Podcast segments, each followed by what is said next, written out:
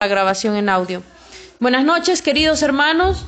Vamos a comenzar con nuestra enseñanza del día de hoy y vamos a comenzar estudiando un poquito el libro de Apocalipsis, porque muchas cosas están circulando alrededor y es bueno que nosotros conozcamos la palabra para que sepamos qué creer, qué no creer, cómo defender también nuestra fe y también para que tengamos tranquilidad y paz en el corazón, porque la palabra ha sido escrita para que nosotros, sabiendo, podamos también estar prevenidos y caminar con paz y con confianza en el Señor, en su amor misericordioso hacia nosotros. Entonces empezamos en Apocalipsis 1.1. Dice, esta es la revelación de Jesucristo, la cual Dios le dio para mostrar a sus siervos los acontecimientos que deben suceder pronto él envió a su ángel para presentarle esta revelación a su siervo Juan, quien relató con fidelidad todo lo que vio. Este es su relato de la palabra de Dios y del testimonio de Jesucristo.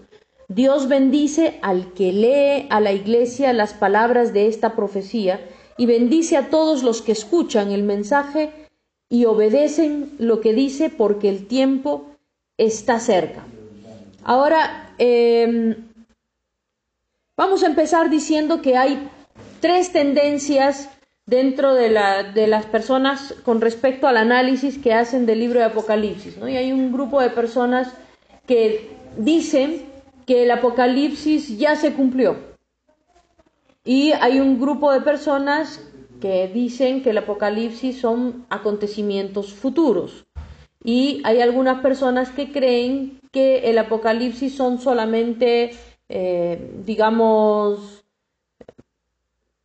que ¿cómo, explicarlo? Em, cosas simbólicas, que simbolizan muchas cosas, pero que no van a ser tan como, eh, como dice allí. ¿Ya? Entonces, eh, nosotros al empezar a leer la palabra tenemos que tomar una postura. La primera postura que nosotros tenemos que tomar es que la palabra de Dios es viva y es eficaz. Si la palabra de Dios no es viva y no es eficaz, entonces por gusto estamos reuniéndonos, de nada sirve que oremos, de nada sirve que creamos en un Dios. Pero la primera postura que nosotros tenemos que tomar al coger cualquier parte de la escritura es que la palabra de Dios es viva y es eficaz. Es decir, que estas palabras que están escritas en Apocalipsis son vigentes para nosotros hoy como lo fueron para la primera iglesia, porque la palabra sigue estando viva, sigue siendo eficaz, sigue teniendo validez y valor, no solamente eh, puede ser un relato de acontecimientos pasados. Ahora, eh, ¿el Apocalipsis es para nosotros hoy o ya se cumplió cuando eh, Jerusalén fue tomada por los romanos y destruida. Me gustaría que, sin perder Apocalipsis, vayamos un momentito al Evangelio según San Juan. Y cuando Jesús estaba con los discípulos en el capítulo 21, dice que se les apareció nuevamente a los discípulos, les preparó el desayuno y tuvo una conversación con Pedro, que es harto conocida, de la cual también ya hemos predicado. Sin embargo, hay un, un versículo aquí, el versículo 21, donde Pedro le pregunta a Jesús, hablando acerca de Juan, porque en el versículo 20 vemos que dice, Pedro se dio la vuelta y vio que detrás de ellos estaba el discípulo a quien Jesús amaba, el que se había inclinado hacia Jesús durante la cena para preguntarle, Señor, ¿quién va a traicionarte? Es Juan el único que llama al mismo Juan como el discípulo amado, ¿no? Versículo 21, Pedro le pregunta a Jesús, Señor, ¿qué va a pasar con él? Y Jesús le contestó, si quiero que él siga vivo hasta que yo regrese, ¿qué tiene que ver eso contigo? En cuanto a ti, tú sígueme. O sea, le dijo a Pedro en pocas palabras, no te metas en lo que va a pasar con él, pero es interesante que ninguna coma Ninguna palabra fue puesta en la escritura sin un propósito. Y aquí Jesús habla algo que dice, si quiero que Él siga vivo hasta que yo regrese. Ahora, Jesús volvió ya, Juan dice que vivió hasta los 100 años y terminó sus días preso en la isla de Patmos y Jesús volvió mientras Juan estaba vivo físicamente? ¿O este versículo se refiere a que Jesús llegó a ver el regreso de Jesús? ¿No? Pero lo vio porque fue transportado en el tiempo hacia los hechos futuros, hacia lo que estaba todavía por venir. Y luego en el 23 dice, así que entre la comunidad de los creyentes corrió el rumor de que este discípulo no moriría. Pero eso no fue lo que Jesús dijo en absoluto. Él solamente dijo, si quiero que Él siga vivo hasta que yo regrese, ¿qué tiene que ver esto contigo? Entonces, yo eh, me baso en este versículo y quiero que ustedes puedan analizar otros versículos eh, en paralelo para poder decir, es uno de los versículos que podemos usar para poder decir que la revelación que recibe Juan en Apocalipsis sí se refería realmente a los tiempos de la segunda venida de Cristo, ¿no? Porque Cristo prácticamente ahí profetizó que Juan estaría presente, expectaría la segunda venida de Cristo. Ahora, eh, cuando empezamos el versículo 1 de Apocalipsis, dice que esta es la revelación de Jesús el Mesías, que Dios le dio para manifestar a sus siervos lo que está por suceder y lo declaró enviándola por medio de su ángel a su siervo Juan. ¿Ya? Entonces también aquí podríamos nosotros entender que eh, en realidad todo lo que vamos a leer en, en Apocalipsis son hechos que estaban por suceder. Ahora, si vemos el último capítulo de Apocalipsis, ya nos queda totalmente claro que el cielo nuevo y la tierra nueva no han sucedido. Eh, ¿no? que no, no es que ya no fue transformado el cielo y la tierra y, Jesús ya está reinando. Realmente son hechos que están por suceder. Entonces, número uno, primera actitud para poder empezar a leer Apocalipsis, la palabra de Dios es viva y es eficaz. Esto va, quiere decir que me va a hablar a mí, va a ser útil para mí, para mí hoy, en este tiempo. Segunda actitud, estos son hechos que Dios nos está revelando para que nosotros podamos saber lo que va a suceder, para que no seamos sorprendidos por los acontecimientos y por el contrario sepamos cómo movernos, cómo proceder cuando ciertos acontecimientos sucedan y para que nosotros tengamos paz en medio de las cosas que suceden y que de repente alborotan al mundo, pero nosotros no debemos estar alborotados ¿por qué? Porque conocemos cuál es el final de toda esta cosa que está pasando. Amén. Luego eh, dice en el versículo 2, eh, no, pasémonos al versículo 3, dice bienaventurado. Bienaventurado significa que va a tener buena, una bendición, que va a irle bien al que oye las palabras de esta profecía y las guardan. O en otra versión dice, em, Dios bendice al que escucha y obedece lo que dice estas profecías. Así que la siguiente actitud que nosotros tenemos que tener al leer el libro de Apocalipsis es de atención, de escuchar, pero también de estar decididos en nuestro corazón de obedecer las cosas que Dios nos vaya revelando, nos vaya hablando conforme vamos estudiando. Número uno, la palabra de Dios es viva y eficaz. Número dos, realmente cuando leamos este libro vamos a saber cosas que están por suceder para que estemos preparados. Número tres, sabemos que nuestra actitud debe ser de escuchar y obedecer. Número cuatro, va a ser de bendición. Cuando nosotros estudiamos la palabra, siempre es de bendición para mi vida.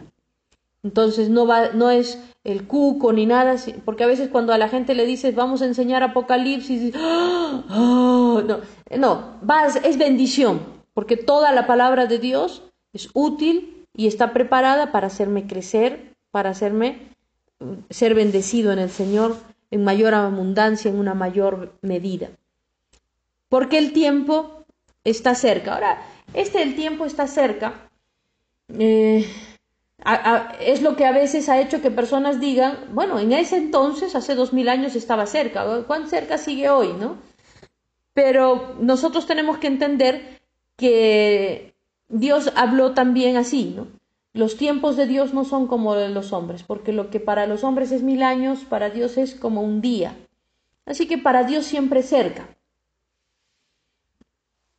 Ah, entonces no, está, no estamos en el fin del mundo, no estamos en los dolores de parto. Bueno, todavía ustedes sacarán sus conclusiones.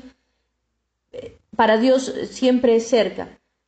Sin embargo, el mensaje de Apocalipsis no solo debe leerse y no solamente bendice si estamos en el fin del mundo, o en el final de los tiempos. El mensaje de Apocalipsis es una bendición para todo el que lo lea, siempre. Nos va a bendecir hoy también. Amén. ¿Alguien levanta su mano y dice amén? Amén. Amén. Versículo 4 dice, yo Juan escribo esta carta a las siete iglesias que están en la provincia de Asia. Gracia y paz a ustedes de aquel que es, que siempre era y que aún está por venir, y del espíritu de siete aspectos que está delante de su trono. En la nueva traducción viviente lo dice así, el espíritu de siete aspectos. En otras versiones dice de los siete espíritus o las siete formas del espíritu de Dios que están delante de su trono. Amén dice, gracia y paz. Lo, primero que tenemos que saber aquí es que cuando Juan está escribiendo a nuestros corazones, el Señor va a poner gracia y paz. Al leer estas palabras, vamos a recibir gracia y paz. De repente vamos a ser confrontados. De repente hay cosas que nos vamos a dar cuenta que tenemos que ordenar en nuestra vida. Pero eso va a traer paz. Porque vamos a crecer, porque vamos a hacer cambios que van a ser de bendición para nosotros mismos. Ahora dice de aquel que siempre era y que aún está por venir, y del espíritu de siete aspectos o del espíritu o de los siete aspectos del Espíritu Santo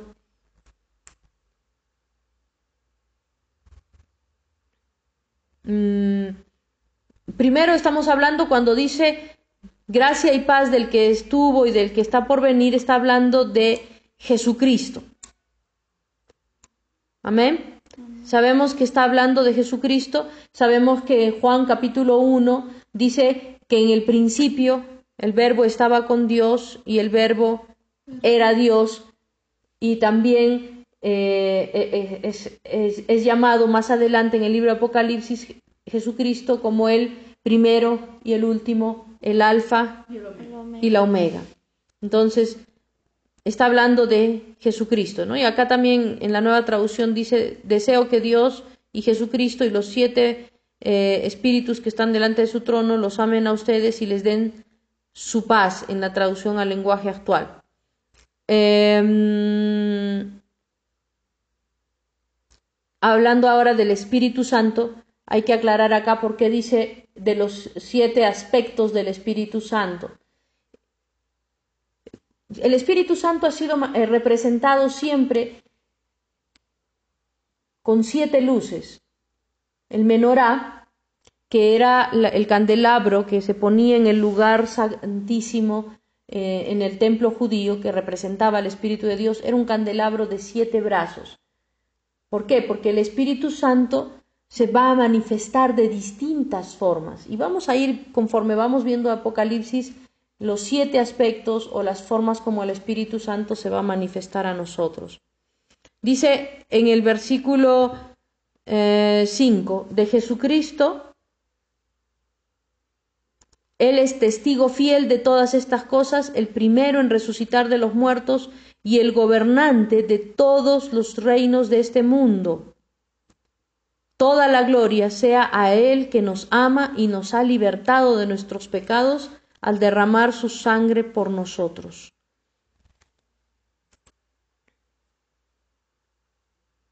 En, la, en, la, Biblia textual dice de Jesucristo que es testigo fiel y primogénito de los muertos, soberano sobre por encima de los reyes de la tierra el cual nos ama y nos ha liberado de nuestros pecados con su sangre.